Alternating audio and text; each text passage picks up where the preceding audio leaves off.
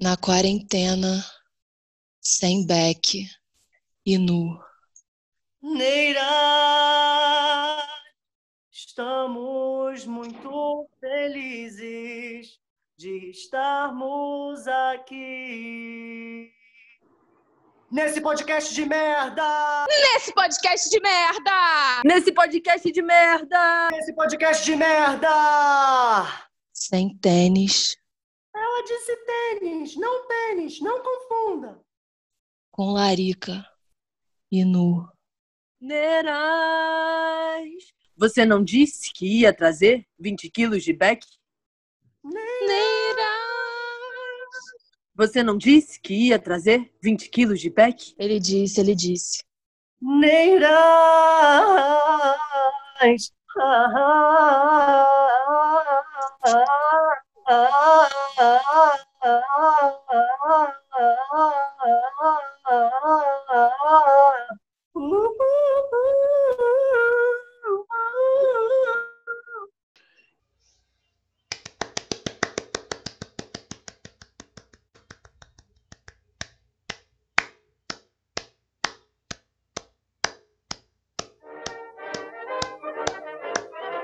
Isso não é um país. Isso não é sobre o passado. Isso não é um ministério. Isso não é sobre o presente. Isso não é cultura. Isso não é sobre o futuro. Isso não é arte. Isso não é um presidente. Isso é um grupo de teatro. Ou não. Isso não é teatro. Isso não faz sentido. Isso é aleatório. Ou não. Eu não sou Fernando Nunes, autoproclamado Neiras, e isso não é o Neirascast. Hoje não tem vinheta. Toca a vinheta, produção.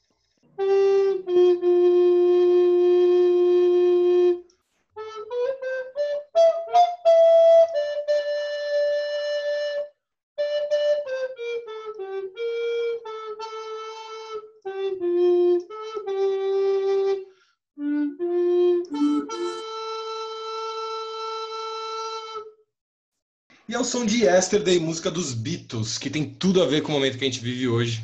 Assim como aquele outro sucesso deles, Help. Eu abro esse Neirascast com esse grupo de artistas vanguardistas, de gente maravilhosa, gostosa, PHDs de nada, doutores de coisa nenhuma, donos nem do próprio nariz, e de QI mais alto dentro de um lugar vazio. É a companhia passante passando no seu fone de ouvido ou som do carro, ou caixa de som à prova d'água dentro da piscina, ou alto-falante do celular para sua avó que não gosta de aspas, coisas no ouvido, ou a televisão do vizinho que fica conectando no seu celular toda vez que você entra no Wi-Fi dele sem ele saber. Enfim, com vocês, Júlia Freund, Guilherme Albertini e Luísa Lamoglia. Uh! Gente, nós somos artistas vanguardistas, cara. Eu Tô amei. Eu tô muito Eu feliz. Não, é, acho que ninguém definiu tão bem a gente, nem a gente mesmo. Verdade. Nem nós mesmos nos, nos definim- definíamos assim. E eu acho muito legal é, ter botado Beatles, assim, porque eu acho que tem tudo a ver com a gente também, né? A gente tá, está caminhando para ser igualzinho. Acho que É, nós é, somos os é. Beatles do teatro, se pá. Eu também acho. Então eu vou começar falando com a Luísa. Lamoglia, Uh, eu. Como é que tá essa saudade do palco? Da galera gritando seu nome, pedindo para você tirar a roupa e você, né, realmente tirando. Como era a sua vida antes da pandemia? Ai, minha vida era assim, era tirando a roupa. É, tô com muita saudade. Acho que essa pandemia pegou é, todo, todo mundo muito de surpresa, mas a gente, principalmente, É, a gente fez uma temporada é, ano passado muito incrível. É, a gente conseguiu lotar praticamente todas as sessões que a gente fez, e quando a gente não lotou, a gente conseguiu botar um, um número muito, muito maneiro assim de pessoas. E isso deu muita, deu muito gás para a gente para continuar. Então, porque a gente meio que é, é- teatro é arte do encontro, né? Vou começar falando assim. E a gente se encontrou, eu, Gui Ju, e a gente tinha um. Era muito engraçado porque a gente tinha um outro texto, é, um texto mesmo, mais caretão, assim, é, que a gente queria fazer, dramático e tal, falando, claro, sobre problemas políticos, é, porque a gente, a gente é, acho que a, a nossa o nosso pensamento como grupo também é muito político, está muito ali, fala sobre é, do nosso jeito sobre a situação atual e, enfim, teatro, né, arte. A gente ia fazer um outro texto e aí a gente teve problemas com com os direitos, estava com um grupo, estava com outro, nananã, e a gente falou, cara, então a gente tem possibilidade de fazer uma parada nossa. E a gente tem uma, uma linguagem é, que eu acho que é muito interessante é, para a gente como grupo, porque a gente a gente tem um lance de humor literal, assim. É, a gente, eu acho que eu posso talvez falar pelo grupo que a gente resistiu muito a fazer humor, porque tem muito isso, sabe? No nosso meio, é, pra, parece que para a gente ser respeitado, para a gente ser visto como atores e sérios e não sei o quê, isso não pode passar pelo humor. E então a gente a gente ficou nessa muito tempo e aí a gente falou, cara, vamos fazer. A gente meio que vestiu a camisa, falou, cara, é isso que a gente quer fazer, vamos vamos inventar. Então a gente fez tudo. A gente fez, a gente dirigiu, a gente atuou, claro, a gente escreveu, a gente pensou é, em como seria o formato. É muito interessante, é muito bom a gente falar que a gente queria uma parada nova, que a gente não estava vendo acontecer, é, principalmente na cena carioca, é, teatral. Muitos grupos vieram antes, como o Zé, que, que, do Adnê, do Gregório, que fez muito sucesso, que era improviso.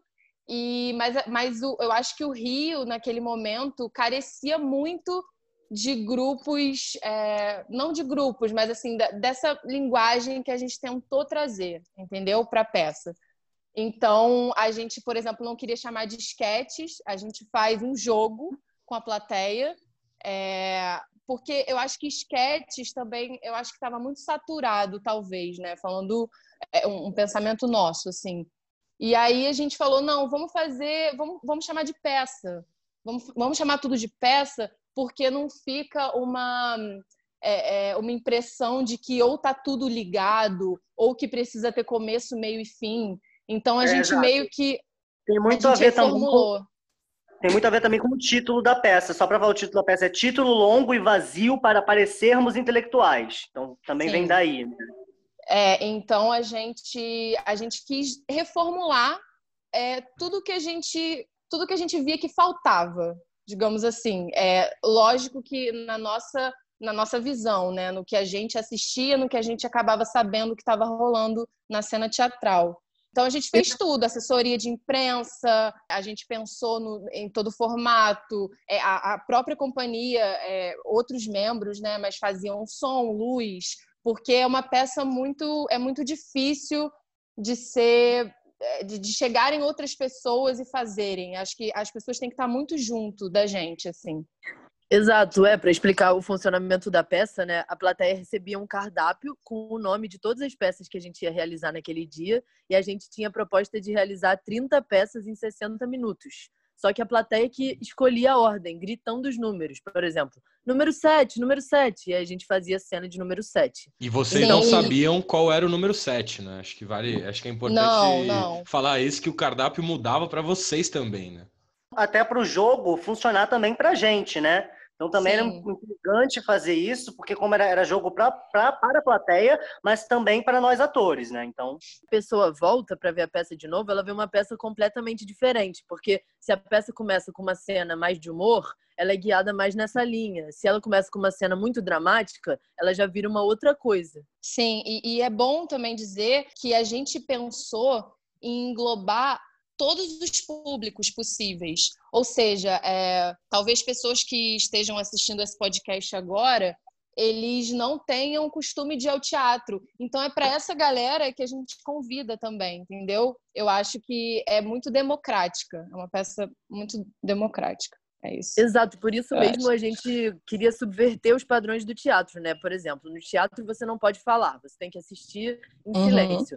A gente já estabelecia isso da plateia gritar os números, então eles se sentiam mais à vontade para fazer comentários no meio de cenas, para às vezes entrar no palco, interagir com a gente. E tudo bem, seria um teatro sem esse tipo de regra, de que tem que ficar sentado e calado e escutar.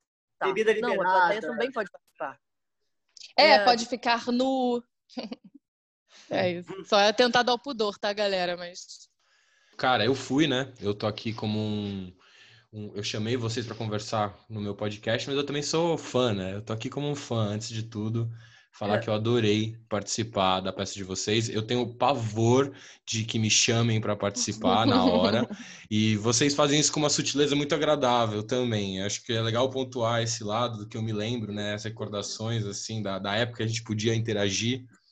Que eu lembro que a minha amiga, quando foi assistir comigo, ela sentou na banca, no- na cadeira da frente e ficou morrendo de medo de estar ali, porque que achava que iam mexer com ela e tal. E no fim, de fato, acho que foi o Guilherme que mexeu com ela, mas de um jeito tão sutil e bacana que Ah, não deu tempo como? de ninguém ficar ali, né, desconfortável. Eu acho muito, muito bom isso. É uma peça muito inclusiva, realmente.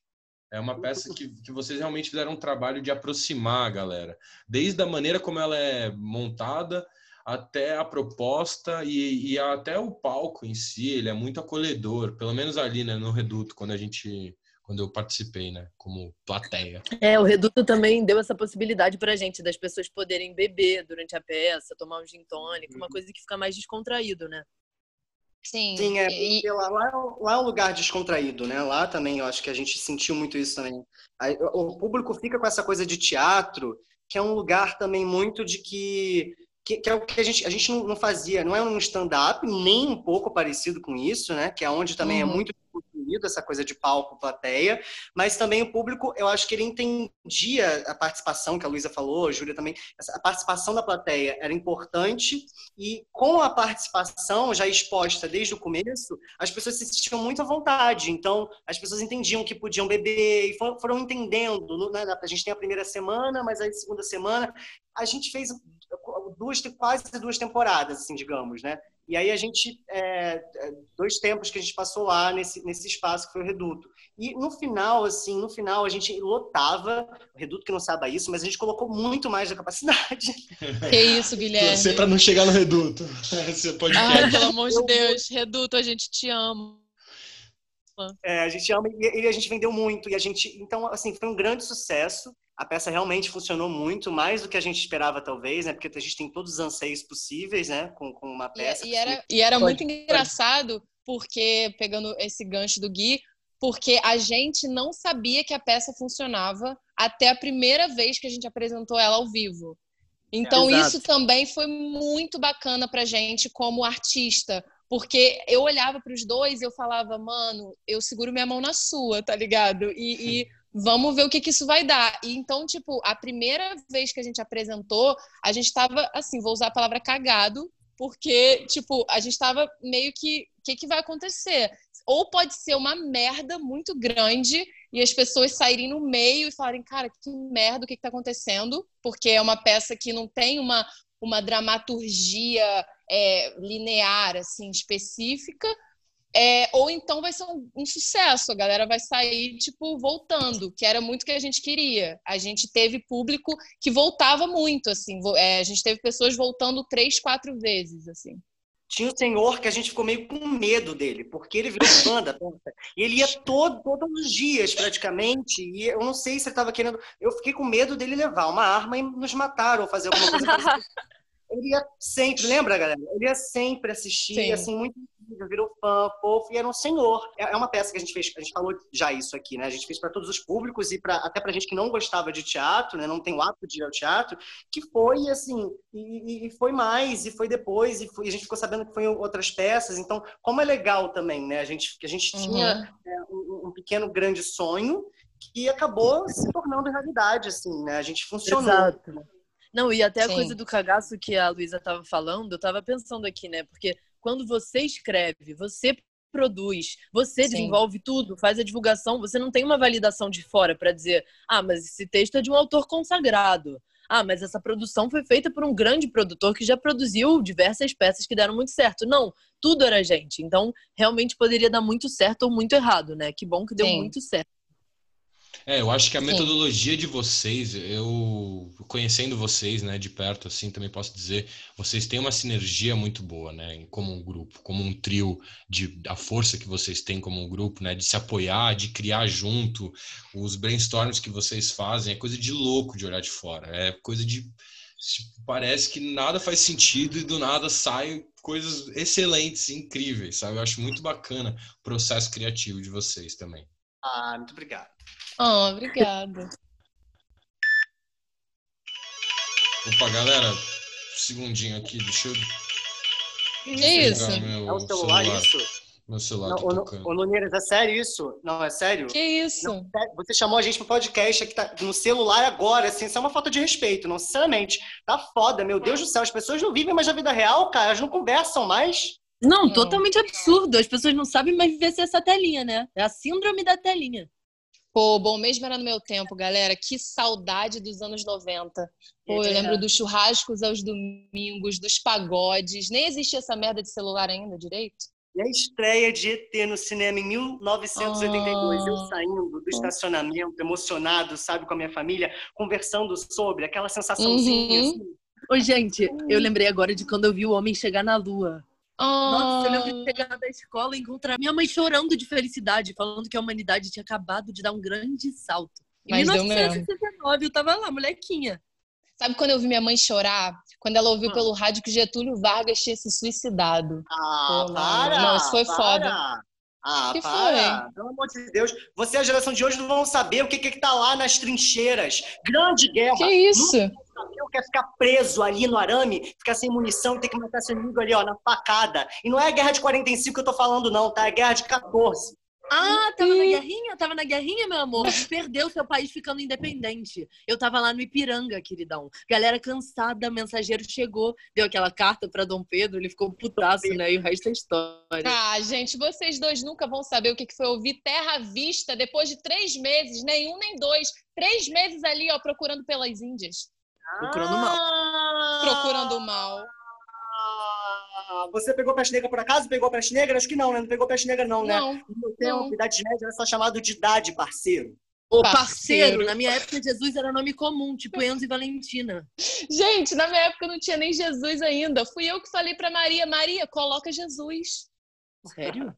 É Ô, sério. Luísa, queridinha, aqui, Oi. vem cá rapidinho. E no Hum. tempo do Neolítico? Eu, Pô. com a rapaziada, vendo a agricultura e a pecuária se desenvolverem aí. Nossa, Porra. deve ter sido irado isso. Deve. Eu não sei o que é isso, não. Sabe por quê? Por quê? Porque eu tava preocupada com a minha família me escondendo dos dinossauros. Velociraptor fazia estrago naquela época, meu irmão. Eu tinha medo era de perder meu braço, tá Ai, ligado? você Gente, a gente, gente, gente, gente, gente. E quando o meteoro caiu? Pica! Pica! Pica pra caralho, mano. Não, Porra. E rapaziada saindo da água, vagabundo nascendo Porra. com perna. E quando geral era unicelular? Caralho, gente. Ah, Arrepiei aqui, arrepiei aqui. Pô, gente, na minha época não tinha nem tempo ainda. Só tinha o vácuo só. O tempo nasceu sei lá quanto tempo depois. É. É, tempo que era bom. No meu tempo que era bom. É, no meu tempo também era bom. Mas não dá pra ficar olhando pro passado. A gente tem que olhar pro presente e entender o que dá pra fazer. Então agora eu chamo o Gui pra mediar esse começo de conversa. Gui, o que, que dá pra fazer agora? Como a companhia de vocês está agindo nesse contexto da, da pandemia? Então, rapaz, pois é, né? A gente tinha, a gente a estava falando aqui da, da- nossa peça e tal, como a gente produziu, etc e tal. É bom também a gente falar que a gente estava, a gente teve o carnaval, né? A gente sabia mais ou menos essa coisa do Covid, estava assim, mas também os nossos políticos governantes também não fizeram nada anteci- antecipadamente, né? Para o nosso Brasil, não fecharam nada do que devia fechar antes, né? A gente continuou tudo normalmente acontecendo, avião subindo, descendo, tudo, tudo normalmente. E a gente também estava seguindo. Só que aí teve a questão de que faculdade também, né? Eu, por exemplo, estava fazendo faculdade ainda, e duas semanas na faculdade tive aulas, e aí a gente teve é, o bloqueio, né? De tudo, isolamento social e tal, etc. E dentro desse bloqueio social, é, a gente pensou, bom, o que a gente faz agora? E até a gente pensou em ir para em estar indo para algo audiovisual. né? A gente falou, bom, a gente estava com teatros fechados, a gente estava com, com coisas fechadas, a gente estava com a gente ia estrear. E a gente bom, falou, agora é bom, agora fica complicado, né? Que a gente vai estrear e, e, e, como é que a gente vai fazer agora? A gente ia estrear, como é que a gente vai fazer? A gente falou, bom, vamos fazer uma peça, e até nossa ideia que a gente teve de estar levando né, essas peças para o audiovisual. E aí fazer isso e tal, não sei o quê, fazer a nossa peça como era. Não daria, mas a gente pensou em começar a produzir coisas. E a gente continuou trabalhando e tal, se encontrando sempre né, é, nos meios aí de, de videocall, nananã. E a gente foi fazendo e tal, criando, só que a gente viu que, como a Luísa tinha falado também, né, no começo, é complicado, porque o teatro é, uma, é a arte do encontro, né? E a gente não estava tão assim, a gente se animava de se encontrar, mas a gente não estava tão assim. E aí falta um monte de coisa, né? A gente falta falta dinheiro, né? Falta uma grande produção, você tem que contratar um editor, e aí, poxa, é, a gente sem dinheiro, todo mundo sem dinheiro, todo mundo meio numa crise, né? Já numa crise, porque você fica numa crise, além de existencial, uma crise, é, a sua crise econômica econômica, a crise econômica não do país, mas a sua crise da sua casa, das suas contas, você tem que fazer um monte de coisa. Então você para de produzir, você para de trabalhar, você fica sem dinheiro, o que, que você faz? Aí você não vai pagar o outro também, que também precisa de dinheiro, né? né? Que é uma coisa você pagar o iluminador que está ali com você, você tal. Outra coisa é você ter que pagar um editor, não sei o que. Então era tudo muito difícil pra gente, né? E, e, esse momento é um momento muito complicado. É um momento realmente muito difícil, muito complicado. Acho que para a cultura é, é, o, é um, dos, um dos polares aí que mais sofre, né? Eu acho que assim, eu acho que a gente não precisava de uma pandemia para que o teatro já fosse tão difícil de ser feito, entendeu? É, eu acho que eu acho que é isso que o Gui, eu acho que é, é muito bom falar sobre a dança das cadeiras, né? Do, do, do, da Secretaria de Cultura, que não é nem um ministério mais. Então. Pois é, não. A gente deixou de ser a gente deixou de ser ministério, a gente ficou sem ninguém da cultura aí, né? Durante muito tempo, e ficou umas danças das cadeiras, entrou aquele maluco Aquele cara é simplesmente louco, maluco, completamente maluco, que era um privilegiado até então, né? Porque ele pegava todas as. Ou seja, ele sempre ganhava todos os editais, ele sempre. Claro, um trabalho até muito bem feito. A gente não pode deixar também de falar que o cara trabalhando era muito bem, bem colocado, etc e tal e as peças eram um grande sucesso e tal, etc. Só que completamente maluco, né? Colocando a religião em primeiro lugar numa gestão super mal sucedida desde que iniciou. Então a gente não tem ninguém falando por nós. Por exemplo, hoje eu não me sinto representado, e acredito que também a classe artística não, não se sente representada pelo Mário Frias, por exemplo. Exato. Eu, eu acho que a gente não se sente representado por esse governo no geral, porque é um governo que é, tem como proposta é, acabar com a cultura. É, nós somos vagabundos, a gente virou vagabundo de um dia para a noite, entendeu? Então, eu acho que, para começar, é, a gente meio que já sabia o, o, que ia acontecer lá em 2018, quando o, o nosso querido presidente foi eleito, sabe? Eu, eu, eu lembro que na época a gente é, era um, era um sonho ainda, né? Fazer uma peça e tal, produzir nossas próprias peças. E eu lembro que eu falei, é, a partir de hoje é, vai ser pauleira, sabe? Então, eu acho que é, eu acho que ele, esse governo ele está fazendo exatamente o que ele prometeu. E isso para mim é o pior, sabe? É, eu acho que eu já esperava isso. É, é bem claro, é, é bem claro. É, é eu acho que passa uma impressão também, né, com essa coisa do artista ser vagabundo, de que para você fazer teatro ou qualquer tipo de obra, você não precisa de um trabalho, de um estudo, de um esforço, que é qualquer coisa, que qualquer um faz, que é uma coisa dispensável, né? É algo contra a arte, né? Eles são contra a arte, né? É, uma, é, é completamente contra a arte, porque a arte, ela tá aí. A gente, a gente falou aqui da, da, a gente virou secretaria, etc e tal, e a gente também não teve ninguém à frente do MEC até então, né?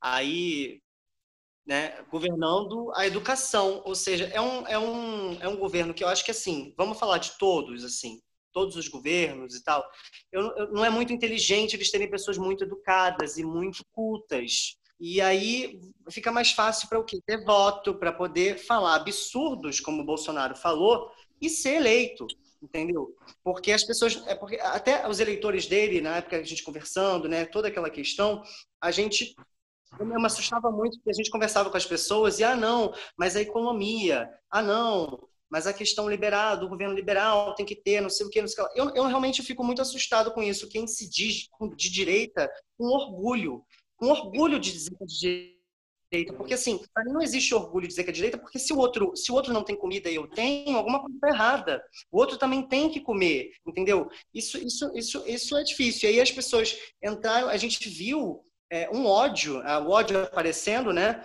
Como é, assim... É, eu acho também que todo governo tem um pouco essa estratégia de alienação, né? De alienar o povo para que não Sim. se oponha para ele. E essa estratégia de achar inimigos. Ah, o inimigo é a uhum. cultura, uhum. o inimigo é a esquerda, o inimigo é a direita. O inimigo sempre está lá para que você foque no inimigo e não no governo atual, né? É, e, e, nós somos inimigos claros de um governo ditatorial, de um governo é, que, que preza muito mais o capital do que o bem-estar de uma população, sabe?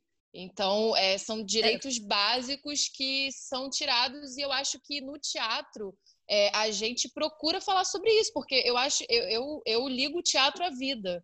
Eu acho que é, é impossível você pensar no teatro sem pensar em política, por exemplo. Na nossa peça, a gente, eu, eu trouxe uma vez, uma vez, eu falei, gente, eu tive uma ideia de uma cena que é o nome da cena, não vou falar o que consiste exatamente, mas imag, tento imaginar aí, os ouvintes, quem está ouvindo, tenta imaginar o que é.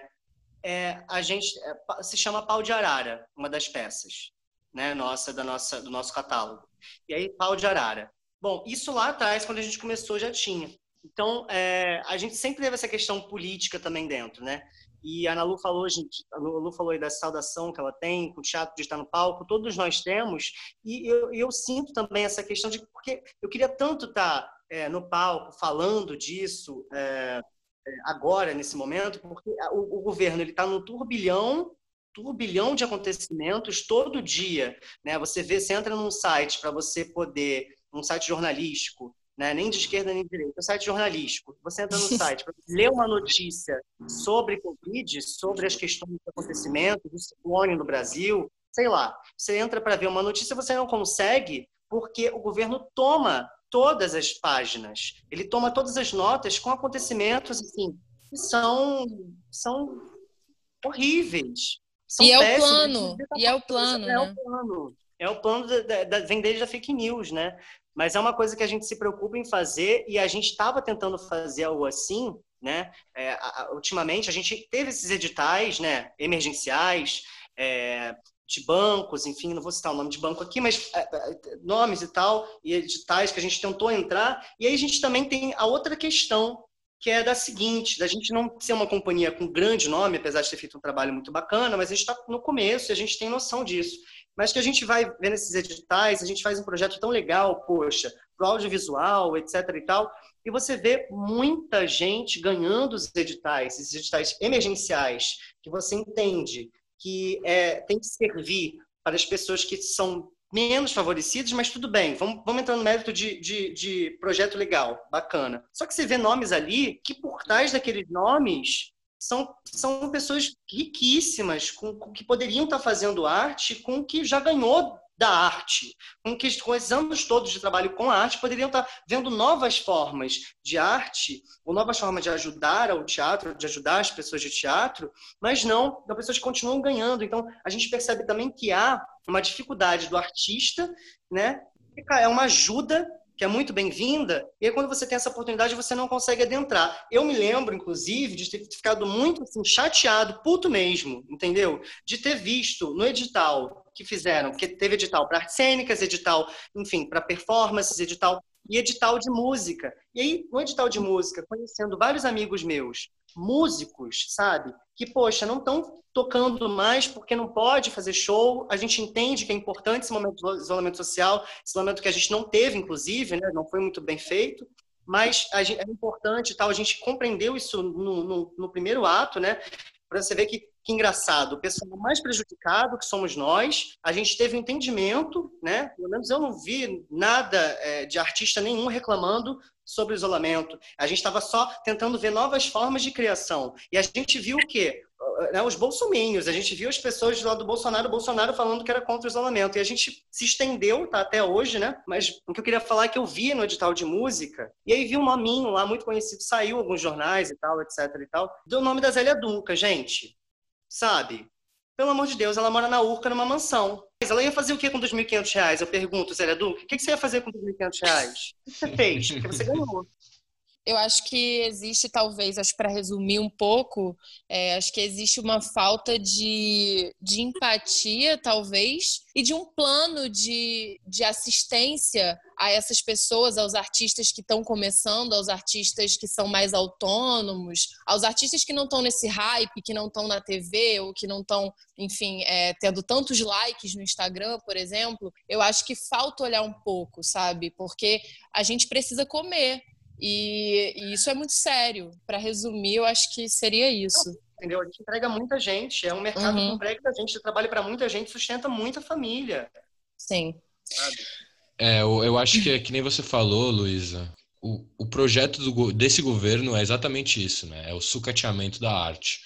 A gente. Sim. Porque, querendo ou não, a arte vai gerar uma catarse intelectual nas pessoas. Mesmo que seja. Mesmo que a pessoa não entenda necessariamente o que está por trás daquela arte, às vezes nem tem nada por trás, é justamente. É só para gerar esse espanto, essa experiência. A arte, ela, ela tá aqui para te impactar como ser. E ao se perceber como um ser, ao pensar e entender o que você está entendendo ou não dentro de uma arte, você gera um desconforto interno que te faz refletir sobre determinados assuntos. E, esse governo Sim. não quer isso. Ele não quer. Ele não quer esse tipo de catarse no seu povo.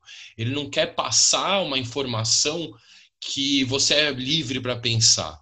Então eu acho que é, é muito assustador mesmo, porque é, é esperado, né, que isso tudo acontecesse. Lógico que não a pandemia, mas é, esse sucateamento da arte e, e saindo de um ministério virando uma secretaria, é, esse, essa perda constante de, de lugar da arte que está junto da sociedade, sempre esteve, sempre andou do lado.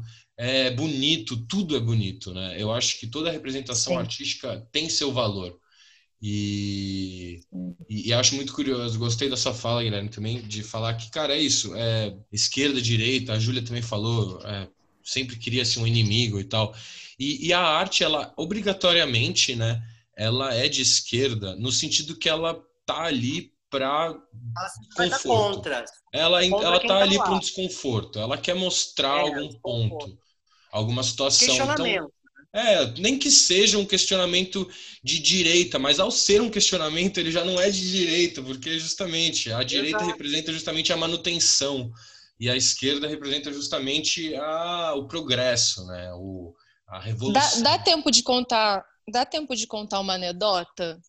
É, Ah. é, que a gente passou. Conta uma é, anedota. a Não gente sei, tem. Luiz, o tempo tá correndo, a gente tem 60 minutos. Não, não, não, eu sei, eu sei. É porque isso é muito claro numa cena, numa, numa peça, né, que a gente chama, que a gente fazia, é, que eu acho que o Guilherme até citou, que chamava Pau de Arara, era muito, muito pontual, porque as pessoas que, enfim, que são mais são mais assim de, de direita, vamos, vamos, vamos jogar assim. É, elas se incomodavam extremamente com essa, com essa peça, com essa, com essa parte da nossa peça. E aí elas sempre falavam todo o feedback, elas esperavam a gente na porta e falavam, pô, mas eu acho que uma não tem nada a ver, porque nada a ver essa cena, e aí a gente tinha um, sei lá, um pensamento de para melhorar a cena, a- enquanto a cena tá rolando, a gente falar umas piadas, sabe? Que seria, seria uma fuga irônica É, o de uma- contraste, né, do absurdo. é, que é tipo assim, tudo bem, isso aqui, isso aqui tá muito imagético, tá muito forte pra você, porque é uma cena real que aconteceu de tortura e tal, tá muito forte pra você. Então tá, enquanto a cena tá acontecendo, eu e a Júlia a gente vai contar aqui umas piadinhas. Então, isso pra mim é muito simbólico. É- é- essa parte da- do, do nosso trabalho é muito simbólica, sabe? Fala, Júlia. É. Não, eu ia falar só para complementar que eu acho que a arte também faz uma reflexão sobre o governo, mesmo que seja um governo bom, que esteja Sim, funcionando, sim. porque todos os governos têm algum tipo de problema e a gente faz com que você pense sobre eles, né? Sim. Perfeito. É, agora acho que tá na hora, né, do, do Guilherme cantar evidências.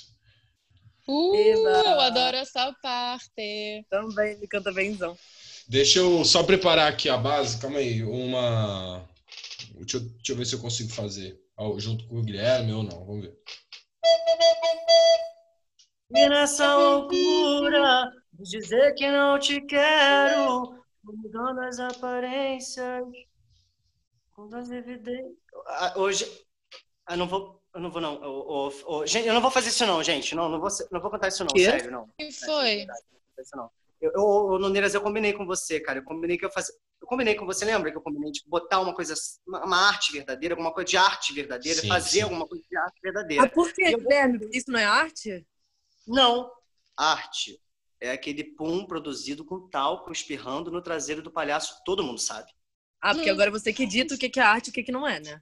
Pô, você tinha que ter combinado com a gente antes, né, Gui? Não, é. não, não tinha não. Eu vou fazer uma coisa de verdade, uma coisa verdadeira para vocês ouvintes. Me formei na Cal. Eu sou um ator sério. Mas a gente só tem quatro cenas para fazer, tá doidão? A gente tá ao vivo no podcast. Agora que você vai falar isso? Vou, vou. Eu, eu preparei uma coisa de, de qualidade para vocês, galera. Uma coisa de qualidade. Tá, tá, tá. O que, que você vai Deus. fazer então? O que, que você vai fazer? Shakespeare. Shakespeare. Ah, caralho. Porra. Pô, no meio do podcast do Neiras, nada a ver com nada, você vai fazer Shakespeare? Shakespeare é atemporal. Ah, ah. Faz logo, faz logo. É, vai, vai, então, só não enche o saco. Ô, Noneiras, aquele, aquele negócio que a gente tinha combinado naquela base que a gente combinou, por favor. A base, a base. Ué, vocês combinaram? Vocês combinaram? Você sabia disso, Júlia? Não. Nós podemos! Nós conseguiremos, nós atravessaremos, nós podemos, nós conseguiremos, nós atravessaremos, mudaremos todo mundo. Você, você está rindo de mim. Você está rindo de mim eu, tô, eu não tô rindo de você, eu tava vendo um meme, eu recebi um meme. Você tá levando a sério, cara, que isso? tá estranhando a gente, Guilherme. É que eu escutei aqui pelo fone que eu vou, eu vou fazer de novo, então. Vou fazer... Peraí, peraí, peraí, peraí. Mas isso que você tá fazendo aí é o que de Shakespeare? Hamlet. Hamlet. Onde é que tem uhum. isso em Hamlet? Eu li Hamlet várias vezes, não tem essa parte. Ato 2, cena 1. Um. Tá. Uhum. Ok. Nuneiras. Bora. Nós atravessaremos, nós conseguiremos, nós mudaremos o mundo, nós, nós, eu, ah, você. Chega, chega, nós... chega, chega, galera. Ah. Chega, chega. Acabou, acabou. Tá bom. Blackout! Tá bom tamanho. Eu adoro a peça o de fã, vocês. O fã nosso. Nós mudaremos pra, um, pra quem não entendeu, ouvintes, queridos ouvintes, pra quem não entendeu, então, esse meu começa a minha uhum. contribuição no final. É, toda vez que eles terminam as suas peças, suas 30 peças em 60 minutos, eles gritam blackout. E eu pude dessa vez, então, contribuir, participando. Sempre quis, do lado de fora e agora de dentro, estou podendo participar. Ah, maravilhoso. Parabéns. Arrasou. Maravilhoso. E pegando esse gancho, Júlia, falar com você agora, é, tudo é arte. E nesse sentido, qual o futuro da arte para o pós-pandemia? E lógico que quando eu digo pós-pandemia, eu quero dizer quando tiver vacina, não essa ideia de novo normal que muita gente tem se referido uhum. hoje em uhum. dia. É, eu acho muito legal essa questão, né, de se tudo é arte ou se não é, porque a gente não tem critérios concretos estabelecidos para definir o que é arte e o que não é. E eu acho que isso, inclusive, é um problema muito grande. Até essa coisa que o Gui estava falando do edital, eu acho que no Brasil, hoje em dia, a arte também está muito ligada ao nome. Quando você vê uma obra e ela foi feita por um grande artista que você já conhece, ela vale muito mais. E ela é muito mais vista como arte, ela é muito mais legitimada. E quando você vê uma obra, um grafite na rua de alguém que você não conhece, você vê isso como sendo menos arte. E é muito doido, porque a arte hoje em dia está muito ligada ao capitalismo também, né? A quanto ela vale. Porque se eu faço uma obra e eu estou vendendo meu ingresso a mil reais, eu estou fazendo uma arte de alto nível. E se o meu ingresso vale cinco reais, não. Aí a minha arte não é tão legitimada. Eu estava pensando até aqui no Cildo Meirelles, eu não sei se vocês conhecem, ele uhum. faz um monte de obra envolvendo dinheiro. Por exemplo, ele fez uma árvore de dinheiro é, montada com cruzeiros. Aí vamos supor, tem 100 cruzeiros ali. E a obra vale muito mais por que, que a obra vale muito mais se, se só tem 100 cruzeiros ali, sabe? E eu acho que também tem esse pensamento de, tipo, você vê um quadro que é um círculo vermelho, você fala, ah, eu faria isso. Tá, você faria isso, mas você não fez. Foi aquela pessoa que teve aquele, uhum. aquela ideia, que criou aquele conceito. E eu acho que hoje em dia, realmente, essa coisa do que é arte o que não é, tá muito embaralhada. Eu acho também que o que a gente estava falando, né, que a arte é muito desvalorizada, especialmente nesse momento. Eu vi muita gente na pandemia falando, ah, comer é necessário, a arte não é necessária. Eu não acho que é assim. Eu acho que a gente não é. quer só comida, quer comida, diversão e arte, sabe? E a arte, exatamente como a gente estava falando, é uma coisa que faz pensar.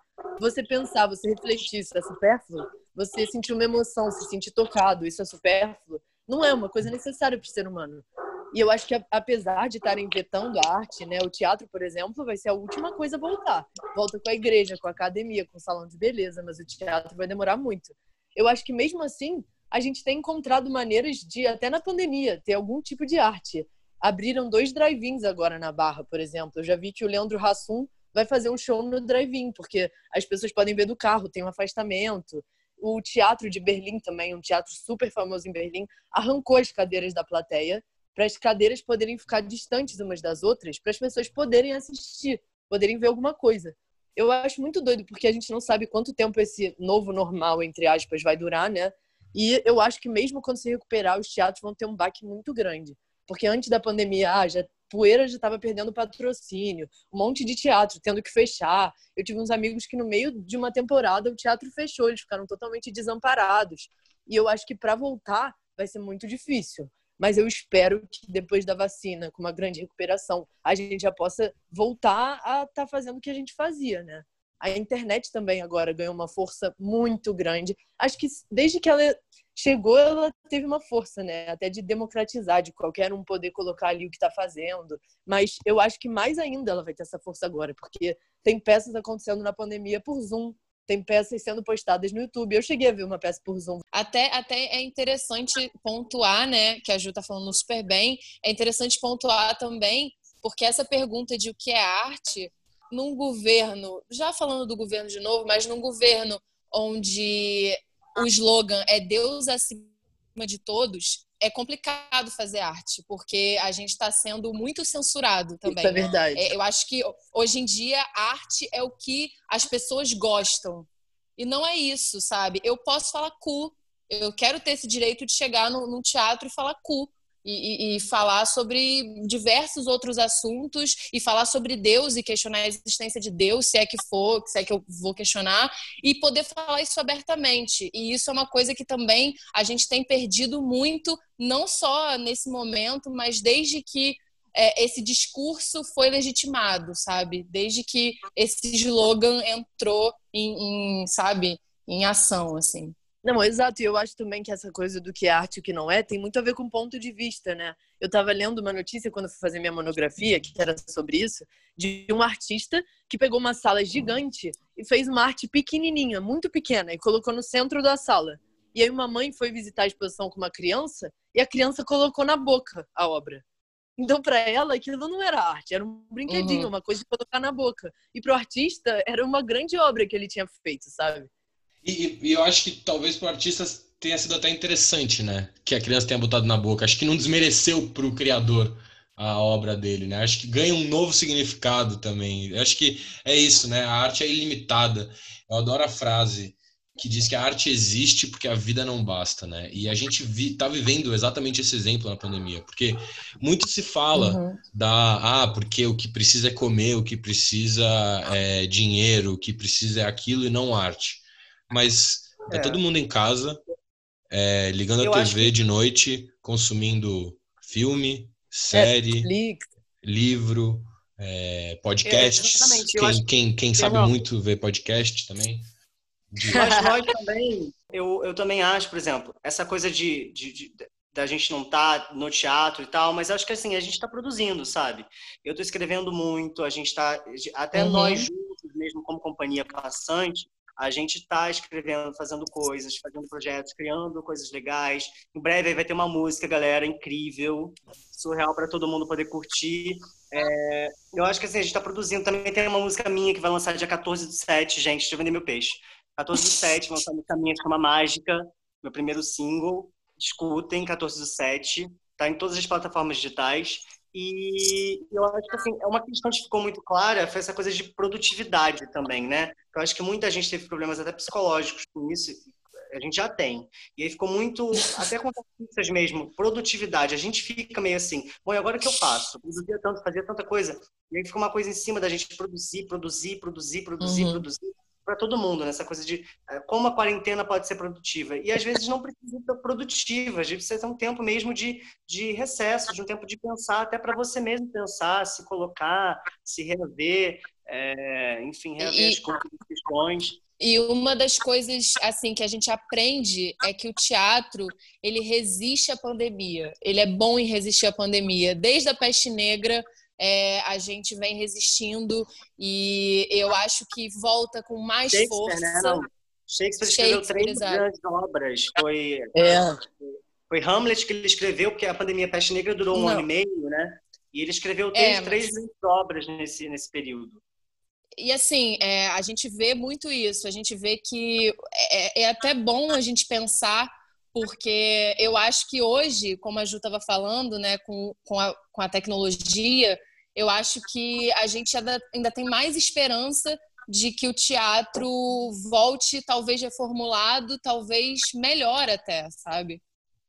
Que, que os outros O público que queira, que o público Exato. queira mais ainda, né? Participar. que o público queira que o público queira se encontrar assim que o público queira ver que o público queira tocar sabe eu É, acho que esse é o lugar do Porque o teatro. teatro é muito. É porque o teatro é muito de presença, de contato, né? É diferente você estar na sua cama vendo uma série, que é incrível também, muito bom, mas é uma coisa mais distanciada do que você tá ali, até como o Gui disse hoje mais cedo, é o ator, você vê o ator cuspindo, você vê a expressão dele na hora e tudo é no Uhum. momento. E se um celular toca, por exemplo, tem que ver como é que você vai lidar com isso, sabe? É uma coisa de viver a experiência, né? Foi um shade aí pro Nuneiras, né? O celular tocando, não pode. É, então, acontece, né? Acontece. Acontece basta ter um celular Basta ter um celular. É, eu acho que, cara, muito interessante, né? E vocês estão pensando em, pro, pro- tipo, o que, o que que vocês estão pensando agora é, para esse novo futuro do teatro, assim? Vocês estão com alguma coisa engatilhada fora a música? O que que vocês estão pensando em fazer? Como vocês estão pensando em se reinventar nesse pós-pandemia? É, no começo da pandemia, a gente até tentou adaptar o título longo para a internet, né? Mas a gente achou, tipo, muito complicado, até por ser uma peça de muita interação e tal. E como a gente já estava com pauta fechada antes da pandemia, a gente também tem muita esperança de que quando ela acabe, a gente possa voltar com o título longo para os palcos. Mas, além disso, a gente tem pensado também e construído um projeto de audiovisual que a gente tem esperança de que possa acontecer depois também, né? Porque até o Projac parou com as gravações, a Globo tá totalmente parada. É realmente uma coisa para depois da pandemia, né? E tá tudo É. congelado, então, nesse momento. É, tudo. Inclusive, eu acho que a Globo vai voltar a gravar em breve. E eu também não sei nem como é que eles vão fazer, né? Porque é um perigo. É um perigo. é É, porque, por exemplo, é, esse esse negócio que vocês falaram é muito interessante da, dessa companhia na Alemanha que tirou as cadeiras, talvez seja até a mesma cujos artistas estão atuando e ensaiando de máscara, né? O que é uma loucura você pensar nisso. Uma né? loucura. Não, eu vi, Fernando, uma novela portuguesa, meu amigo mandou isso, que eles precisavam fazer um beijo do par romântico. E aí eles fizeram uma edição que a mulher beija a bola de tênis e depois vão inserir graficamente o par romântico dela ali. eu vi isso eu vi Meu isso Deus, cara, ó, isso, isso vai estar nos na, no link aqui embaixo da descrição desse podcast, vai ter esse link para levar para vocês lá, assim como o Instagram da, da companhia e o Instagram pessoal de cada um deles, porque artista tem que expor mesmo, né? Tem que mostrar. ó. é, a gente se expõe Obrigado, obrigado. Pô, o bom era o beijo, né, galera? é comecei Gente. isso por causa do beijo É, já deu mais ou menos uma hora de gravação, só que como eu vou cortar algumas coisas, também pode ficar legal, né? Um podcast em 60 minutos e durar menos que 60 minutos, né? Acho, acho que fica poético, assim, de um jeito ou de outro. Mas é, então, galera, é, já tá dando mais ou menos uma hora, né? Eu queria fazer esse podcast mais ou menos em uma hora, porque a peça de vocês, né, são 30 peças em 60 minutos. E eu queria justamente fazer um podcast de 60 minutos. Vamos ver se dá tempo. Mas às É, vezes dá, mas às vezes não dá. Acho que é parecido com vocês, né? É, exatamente. O que era interessante da peça que a gente fazia, que a gente tinha a proposta de fazer 30 peças em 60 minutos e o público ficava nervoso. Será que vai dar tempo? Será que não vai? E às vezes não dava tempo. Às vezes a gente fazia menos peças. E às vezes a gente fazia todas as peças antes dos 60 minutos. Então, isso Gente. também era uma brincadeira legal. De... Vamos contar a Ju daquela vez que a gente faltou, tipo, faltou assim, a gente, porque a gente fica apreensivo, porque como, como a gente fala no começo, né, a gente mesmo se propõe a não saber. Então, quando vai chegando também, o, o, porque tem um tempo contando, gente, no nosso É, tem um cenário. cronômetro projetado, né? É, e aí a gente fica, a gente ficava olhando assim, apreensivo e tal. E teve uma vez que a gente estava dentro de uma cena e faltava um certo tempo. A gente falou, não vai dar tempo. Estavam faltando, assim, uns 10 segundos para terminar. E o Guilherme já estava finalizando a última cena. Aí, quando ele finalizou, ele olhou o Faltava mais. cronômetro, viu que faltava muito pouco, sentou no chão e começou a meditar até a peça acabar.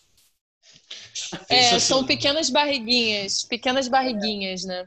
Então não, não, se- não se incomode, Fernando. Se a gente não conseguir, vale também. A gente se É, propôs, é. mas É, vou te falar que, cara, dá uma aflição do caramba ver o cronômetro atrás passando, principalmente quando faltam tipo 10 minutos e você olha pro cardápio de, de peças e ainda tem muita peça para acontecer, dá uma aflição, cara, porque assim, 60 minutos, né? É uma coisa que eu tenho vivido muito dentro desse podcast, porque é, muito se fala que tá muito longo, que tá muito curto, às vezes eu não consigo me alongar, e de fato é uma hora, né? O que, que dá para fazer em uma hora de um podcast, né? fazer muita coisa. Muita coisa. Eu acho que a gente pode listar aqui algumas. O que, que eu posso fazer em uma hora de podcast? É, o que você poderia estar fazendo se não estivesse ouvindo esse podcast, caro ouvinte? Você poderia estar assistindo uma live de um cantor sertanejo qualquer e colocando stories dizendo que está sofrendo muito. Você poderia estar fazendo um vídeo viral e ganhando milhões.